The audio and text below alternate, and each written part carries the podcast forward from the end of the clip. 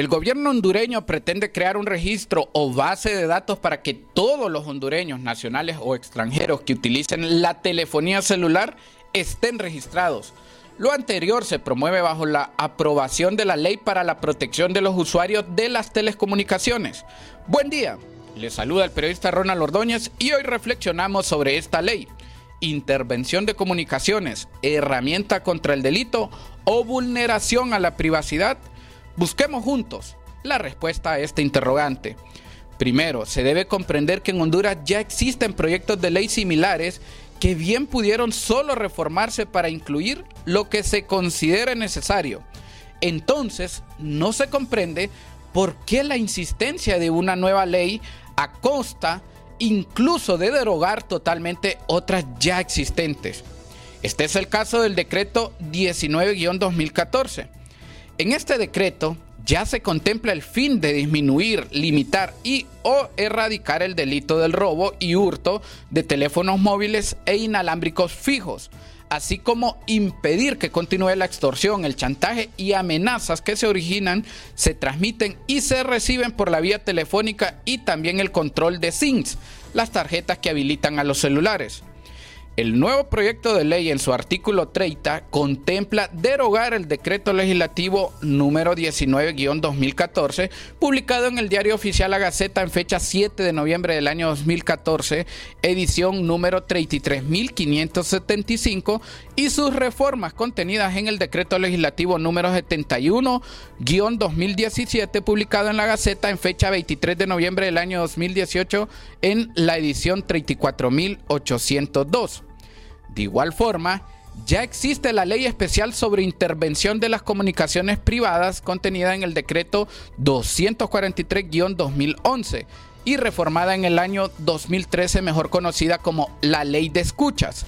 Esta ley tiene por finalidad establecer el marco legal de regulación procedimental de la intervención de las comunicaciones como mecanismo seccional de investigación a fin que constituya una herramienta esencial en la lucha contra la criminalidad tradicional y sobre todo contra la criminalidad organizada con autorización judicial.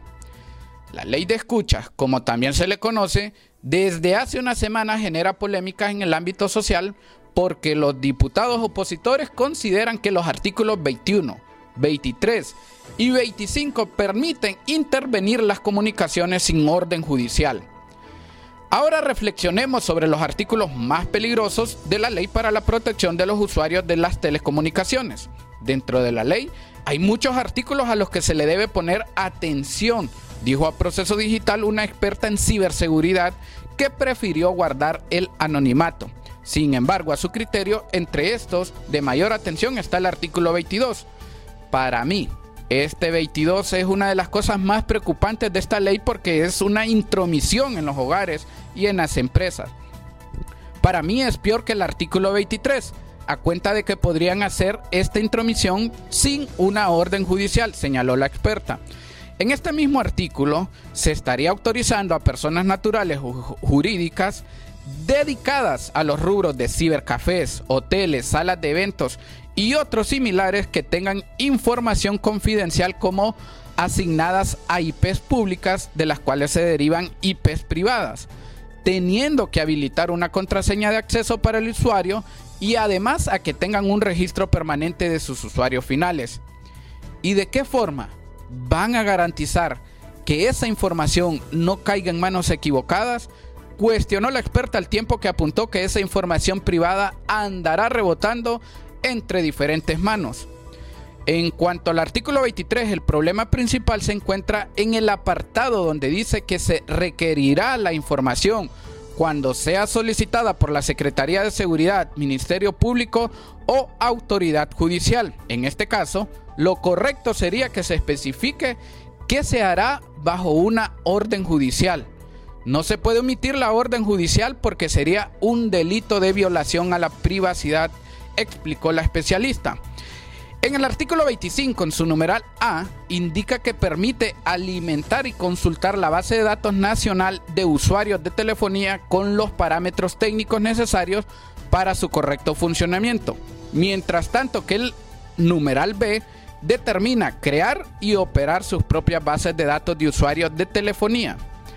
Ahora que ya hemos conocido la esencia de la ley, la respuesta a la pregunta intervención de comunicaciones, herramienta contra el delito o vulneración a la privacidad la tiene usted. De forma general se puede concluir que una iniciativa como la propuesta no es conveniente para la sociedad porque se colige con lo establecido en algunos artículos de la ley que lo que busca el Estado es tener control y así en determinado momento nadie podrá reclamar sus derechos porque le querrán callar y eso también vulnera la libertad de expresión, como está sucediendo por ejemplo en Nicaragua. Hasta acá el podcast de hoy. Nos encontramos cada martes y cada jueves. Hasta entonces.